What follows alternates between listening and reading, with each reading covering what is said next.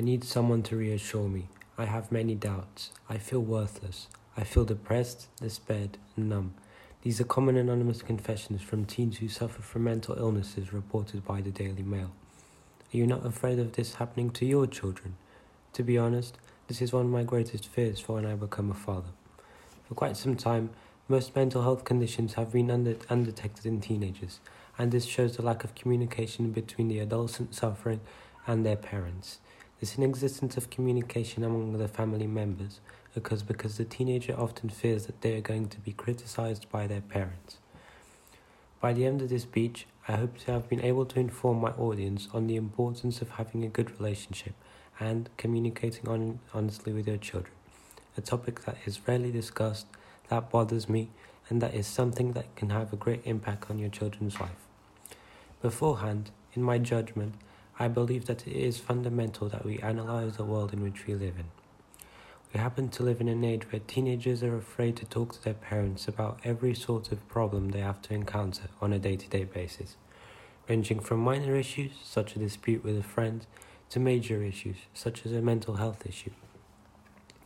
According to numerous studies from the New York Times and the World Health Organization, teenagers often reject their parents' solutions to personal problems and always block out what they have to say because they are used to being instructed by them. 70% of teenagers have never sought their parents' help and think that it is impossible to do that now. Although this is a major 21st century problem, it is fundamental to show the importance of having a good relationship with your children. I reckon and research shows that if you create a strong and friendly bond with your children from a young age, the odds of there existing lack of communication between the family members are minimum, preventing your child from having to fight against the world without your help. From my daily life, I have seen teenagers from my generation who had to hide everything from their parents because they have never had a close relationship and do not trust them. When I lived in England, I had a friend of mine who did not have a good relationship with his parents. Home for them was just a place to rest. They did not share any emotions. Unfortunately, I saw him have a very tough and hard childhood, as he had to deal with everything on his own. He ended up becoming very mentally busy and had a lot of difficulties on accepting who he truly was, because he did not have any time for himself. He did not have a comfort zone like many of us have at home. However, many people believe that a friendly dialogue between parents and their children is not relevant at all, and that there are more important things than this in their daily life. But this is a common mistake that we must erase from our society. It is often believed that children who do not have an honest relationship with their parents may grow up stronger and more autonomous, may be more capable of solving their own problems. This contrasting idea is not correct, as children and teenagers need support from their family to be able to grow up and become, and become more autonomous adults. This is not only my opinion, as various, various studies done by Brandon McDaniel from Michigan University show that communication is key to healthy family life and for the future of the children. This research shows that 70% of families who have a good relationship with each other lead to happier and healthier lives, not only on a day to day basis, but also in the future.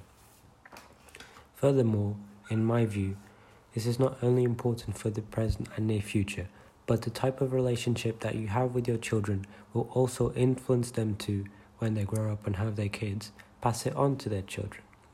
Studies from the British Psychology Society show that, without noticing, 63% of parents apply a similar kind of education and treatment to their children as the one that they received when they were younger, not taking it into the matter if it was beneficial, beneficial or appalling. For that reason, I believe that it, I believe that it is mandatory to have a friendly and truthful bond with your children from the start, and with this, children will see you as a friend and a role model that they can always count on. It is fundamental to have a friendly and honest relationship and to communicate sincerely with your children throughout their lives mental health issues, parent abuse, having to suffer alone can all be prevented by being more than a parent that instructs your child. In conclusion, I believe that it is fundamental to have a friendly and honest relationship with your children.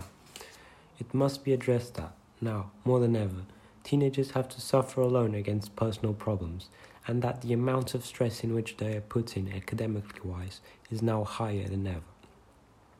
Physical health cannot be achieved without mental health. You must also be a friend to your children and be someone that they can seek help from. Thank you.